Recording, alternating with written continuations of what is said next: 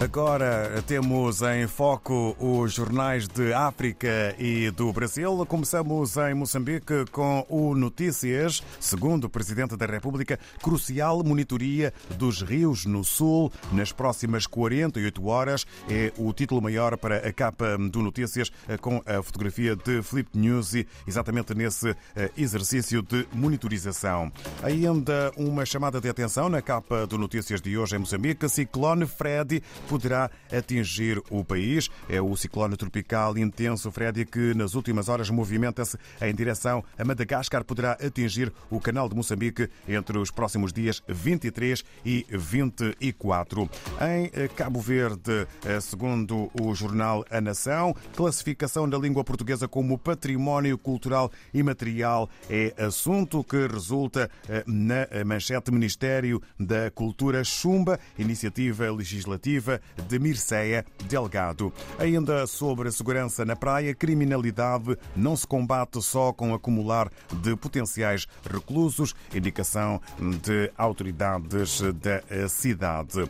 Em São Tomé e Príncipe, segundo a STP Press, São Tomé e Príncipe apresenta à Unesco uma lista indicativa para património mundial. É um dos eh, títulos de imprensa são tomense hoje. São Tomé e Príncipe e Angola desenham uma nova era de cooperação centrada na vertente económica. É um outro título que marca a imprensa são tomense nesta sexta-feira. Na Guiné-Bissau é a publicação democrata que nos dá dois títulos, um ainda à volta do dia do professor guineense. Sinaprof afirma que a implementação da carreira docente está a mais de 90%. E FIFA e CAF, no âmbito do desporto, apreciam com satisfação o certificado da requalificação do estádio 24 24 de setembro. Vamos até ao Brasil. Na economia, o jornal Globo apresenta o título Imposto de Renda. Calculadora do Globo mostra como ficará o desconto no salário com a nova tabela. É um convite para que confira. Lula anunciou que ampliará faixa de isenção para 2.640 reais. E, entretanto, um outro título que marca uh, o Globo de hoje: quanto preciso tirar no Enem eh, para entrar na faculdade que escolhi. Ferramenta mostra notas de corte.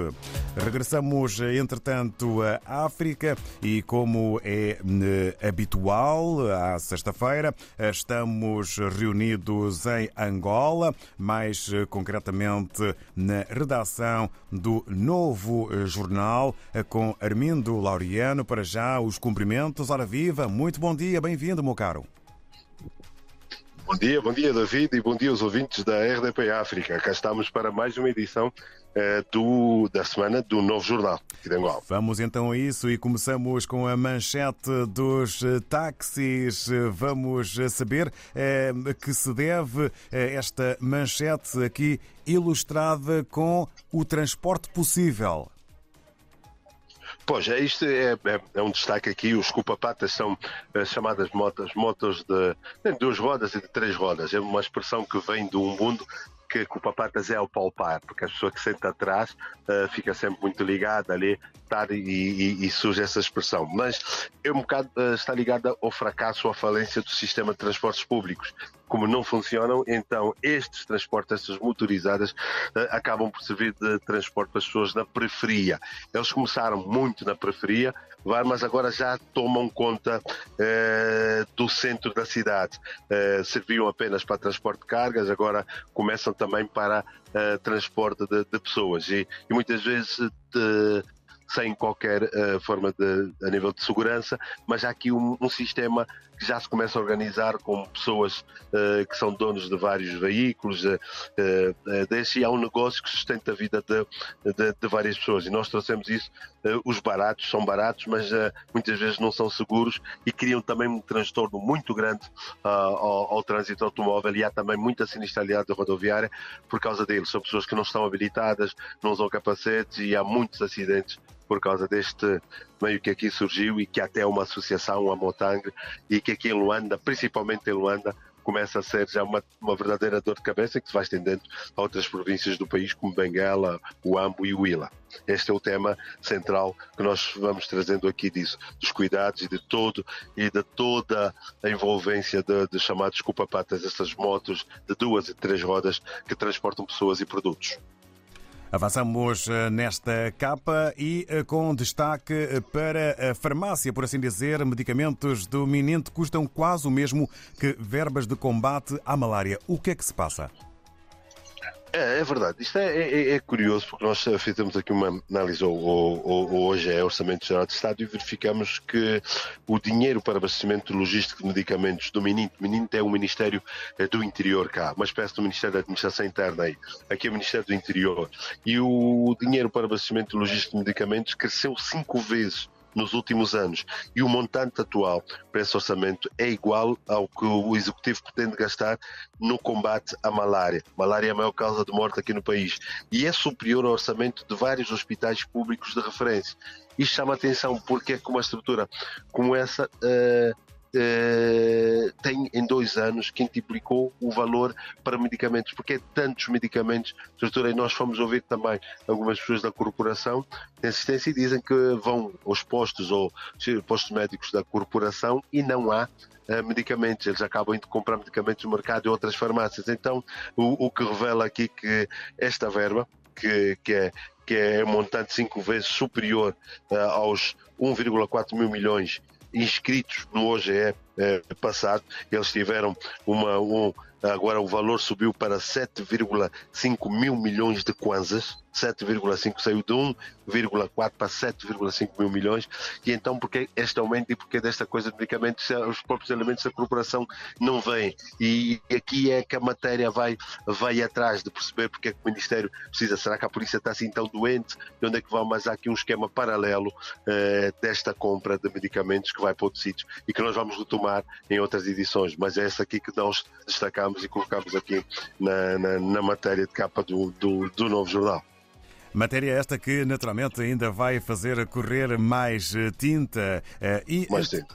Entretanto, eh, temos notícia também e título para o Congresso da Jura. O que podemos saber mais? Da Jura, que é a organização juvenil da UNITA. Nós temos falado aqui que na Elite Quick, o homem que em Luanda é um dos candidatos, ele já foi passado e perdeu, agora a direção da UNITA apontou-lhe e eles já fizeram, chumbaram alguns candidatos, agora só estão dois.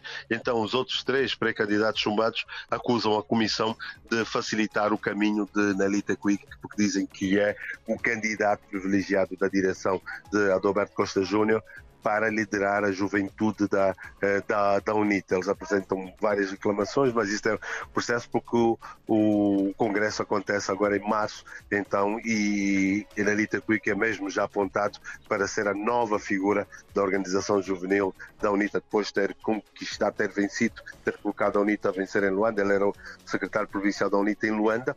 A UNITA venceu em Luanda, uma vitória uh, histórica, e agora tem este desafio da Jura, que é um desafio nacional, e então tudo aponta para, para, para isso. É uma situação que, que a UNITA vai, vai ultrapassar, os candidatos ficar, e Nelita Quick é mesmo já apontado para ser o próximo eh, líder da Jura.